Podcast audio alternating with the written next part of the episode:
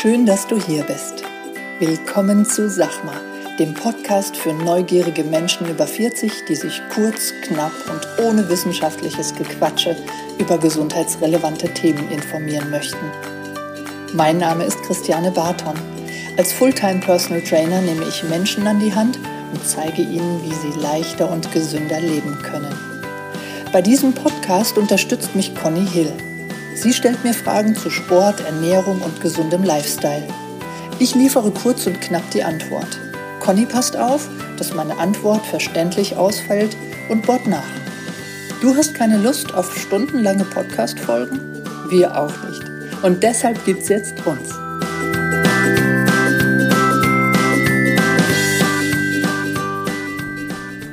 Guten Morgen, Conny.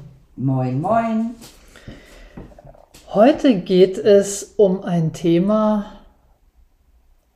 das sich bequem anfühlt. Okay. Das hört sich bequem an. Es geht um deine Komfortzone. Um grundsätzlich die Komfortzone bei Menschen, ja? Nicht, Ja, ja, nicht nur um nicht deine. ja. Was ist für dich die Komfortzone? ja, gut, Komfortzone ist das, wo ich mich wohlfühle und sicher fühle, glaube ich. Mhm. Wie du dich im Leben so eingerichtet hast, vielleicht die Menschen auch, die um dich rum sind.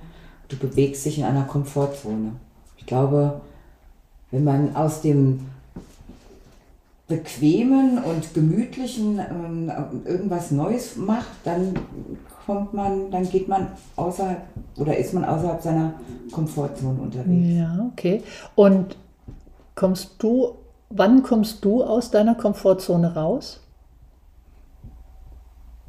Oft, wenn ich auf, ja gut, immer wenn, ja, nee, nicht immer, aber wenn ich auf äh, Situationen oder Menschen treffe, die vielleicht total anders sind als die Menschen, die mich jahrelang begleiten. Das ist schon mal so ein kleines Ding. Weiß ich nicht, wenn man mit Dingen konfrontiert ist, die nicht planbar sind, passiert sowas Ja. für mich. Das ist schwierig, Jane. Schwierig für mich, da jetzt so drauf zu antworten. ja. Wie ist das im, im Sport bei dir? Auch. Wann kommst du aus der Komfortzone? Also wir haben ja mal eine, eine Folge gemacht über Progressionen. Kannst du dich erinnern? Die Frau, die nach auf Mallorca nach einer Stunde vom Genau. Laufband runter ist und hat sich gewogen. Ähm, das hat ja auch damit zu tun. Also gerne die Hörer, die die Folge nicht kennen, äh, nochmal gucken. Ich weiß jetzt nicht, ich glaube, war es äh, die Folge 30, wo es um die Progression ging, hat mit der Komfortzone, Komfortzone, zu, zu genau. tun. Ja, Ja, ich muss erstmal aus der Komfortzone rauskommen. was- mhm. Ja, und man spricht ja in diesem Zonenmodell spricht man davon, dass also innen, das sind so drei Ringe, innen der Ring ist die Komfortzone. Wenn man aus seiner Komfortzone herauskommt, ist es die Wachstumszone, also da, wo du Dinge lernen kannst, ja, neue Dinge, mit neuen Menschen umgehen, ja, mit Menschen, die dir vielleicht im, so vom Bauchgefühl her nicht so liegen. Und du musst aber den Abend dennoch mit ihnen verbringen, ja. Und dann natürlich auch im Sport. Ich darf auf, aus meiner Komfortzone herauskommen, um eine neue Progressionsstufe kennenzulernen, wo dann eben auch sich die Muskulatur über ihr Ausgangsniveau hinweg entwickelt. Wenn ich dann aber weitergehe, das ist der letzte Ring, bin ich in der Panikzone. Und da kann es dann eben auch zu Verletzungen kommen, mentaler Art, körperlicher Art, wie auch immer. Ja? Und da darf man so ein bisschen, man darf auch gerne wieder zurück in die Komfortzone, das ist so die, die Baseline, ja, und dann so über den Tag verteilt auch mal aus der Komfortzone ra- raus. Vielleicht eine halbe Stunde mal früher aufstehen, ja, oder mittags vielleicht statt des Mittagsschläfchens mal rausgehen zum Spaziergang oder, oder, oder. Ja. Und äh, ich, ja, also das ist so das, was man grundsätzlich dazu sagen kann. Zu der Panikzone kann man noch sagen, dass das eine relativ gefährliche Zone sein kann. Ja, ich denke da zum Beispiel Ähm, an meine Zeit am Kilimanjaro. Ja, also das war definitiv, war die, schon die Vorbereitung. Da musste ich ganz oft, jeden zweiten Tag, vielleicht auch manchmal jeden Tag, aus meiner Komfortzone raus. Ich wusste, am 8. März 2013 geht's los und ich habe im Oktober die Reise gebucht und ich wusste, das kann schon knapp sein. Mit der Vorbereitung. Mit der? Vorbereitung, Mhm. genau. Und ich musste da wirklich, das ist ja dann, das ist Winter. Du, du musst da abends eben auch nach der Arbeit noch raus, wenn es regnet, wenn es schneit. Ja. Ja, und das ist definitiv auch, da bin ich auch aus meiner Komfortzone rausgekommen. Ne? Ja, und dann am Kilimanjaro, das, damit hatte ich nicht gerechnet. Also ich wusste schon, ich bin da oft in meiner, in dieser zweiten Zone, in der Weiterentwicklungszone. Aber, ich, aber dass ich da auch mal in die Panikzone komme, Hast du nicht erwartet? damit habe ich nicht so gerechnet. Und noch dazu war ich die Erste, die in dieser Zone war. Was Ja. ist da passiert? Willst du das erzählen? Ja, ja, kann ich, kann ich gerne erzählen. Also wir waren eine Gruppe von zwölf Leuten. Wir waren vier ähm, Menschen, die sich so ein bisschen mit Sport auskennen.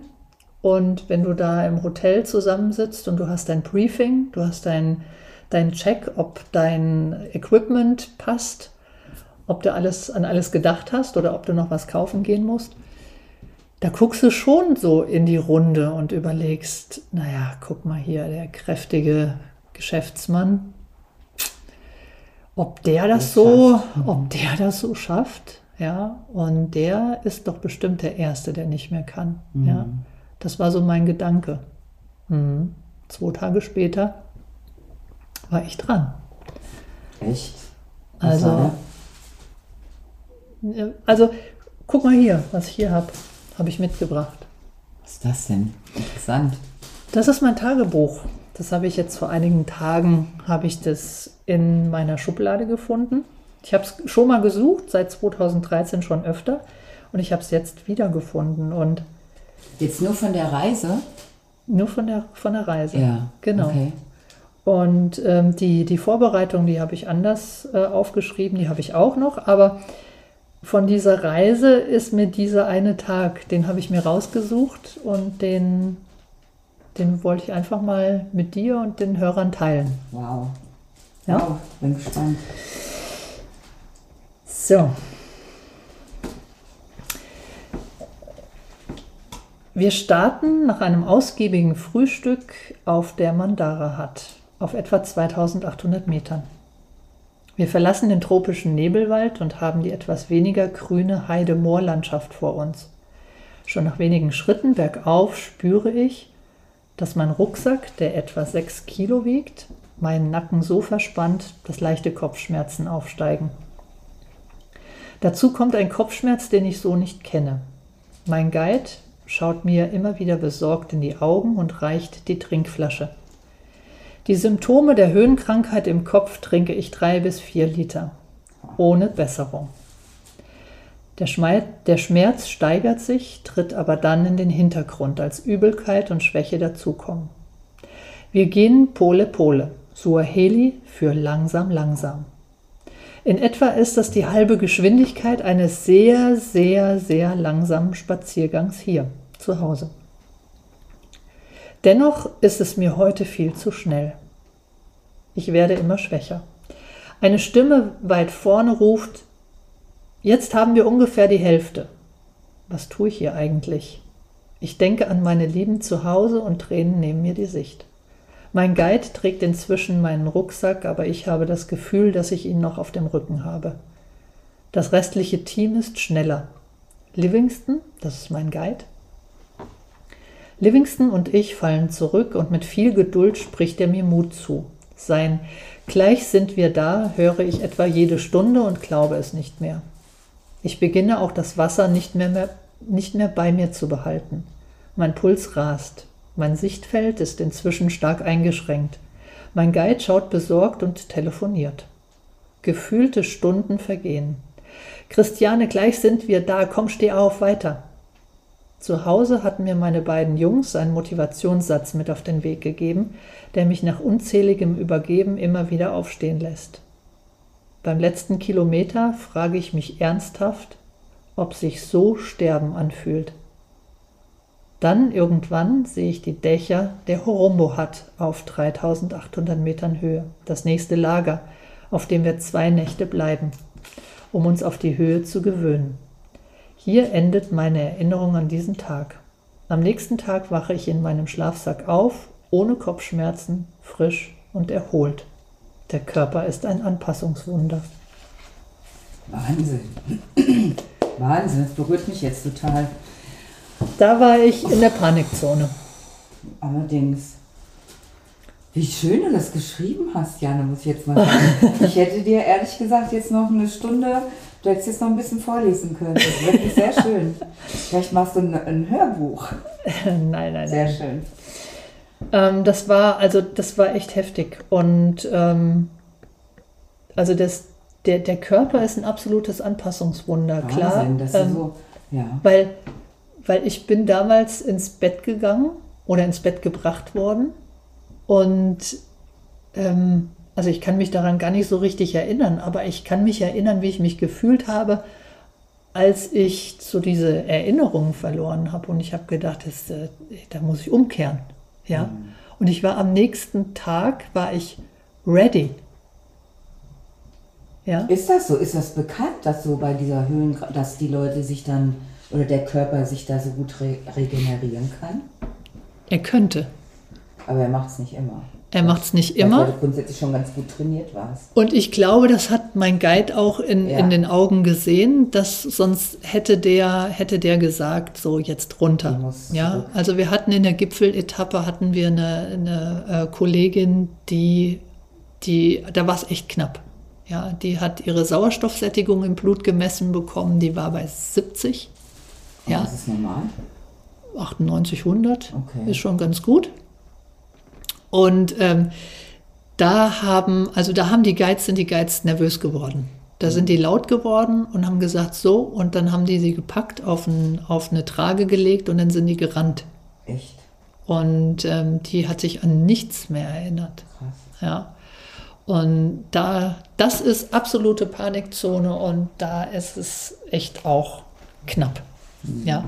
Und da passiert dann auch, klar, hat mein Körper sich angepasst, ja, der hat sich erholt während des tiefen Schlafs und dann, ähm, dann schwellen diese, diese, das sind ja Ödeme im Kopf oder in der Lunge, ja, die dann eben Worst Case zum Tod führen.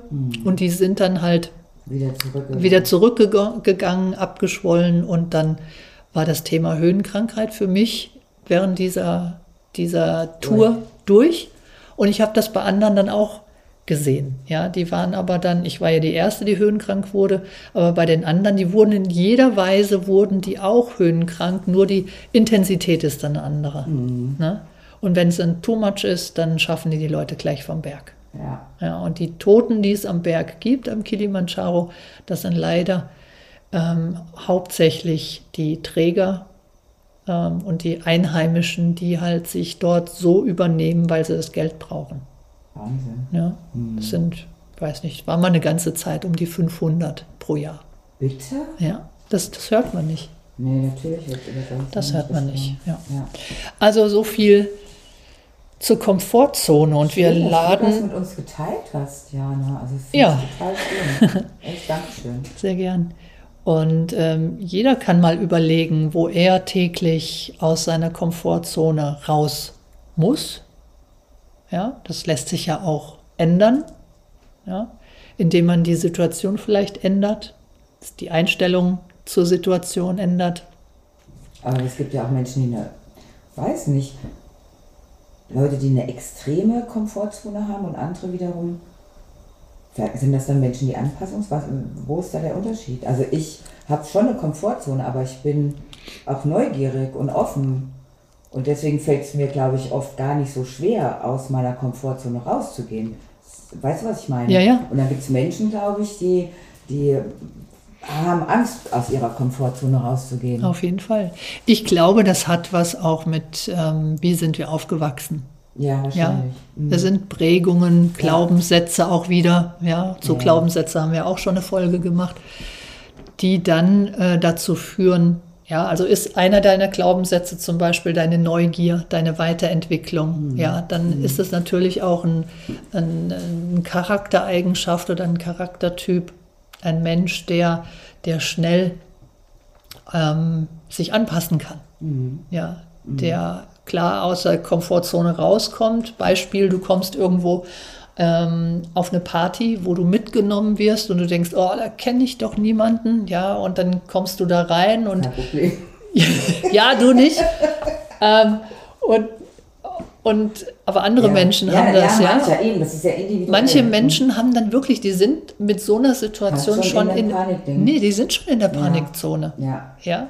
Und dann gibt es wieder welche, die kommen da aus ihrer Komfortzone raus und gehen dann gleich wieder in die Komfortzone rein, indem sie sich vielleicht in dieser, auf dieser Party dann einfach separieren und dann Mhm. einen Cocktail in die Hand nehmen und einfach die Situation beobachten. Das ist ja auch eine Möglichkeit, damit umzugehen. Ne? ja. Ja.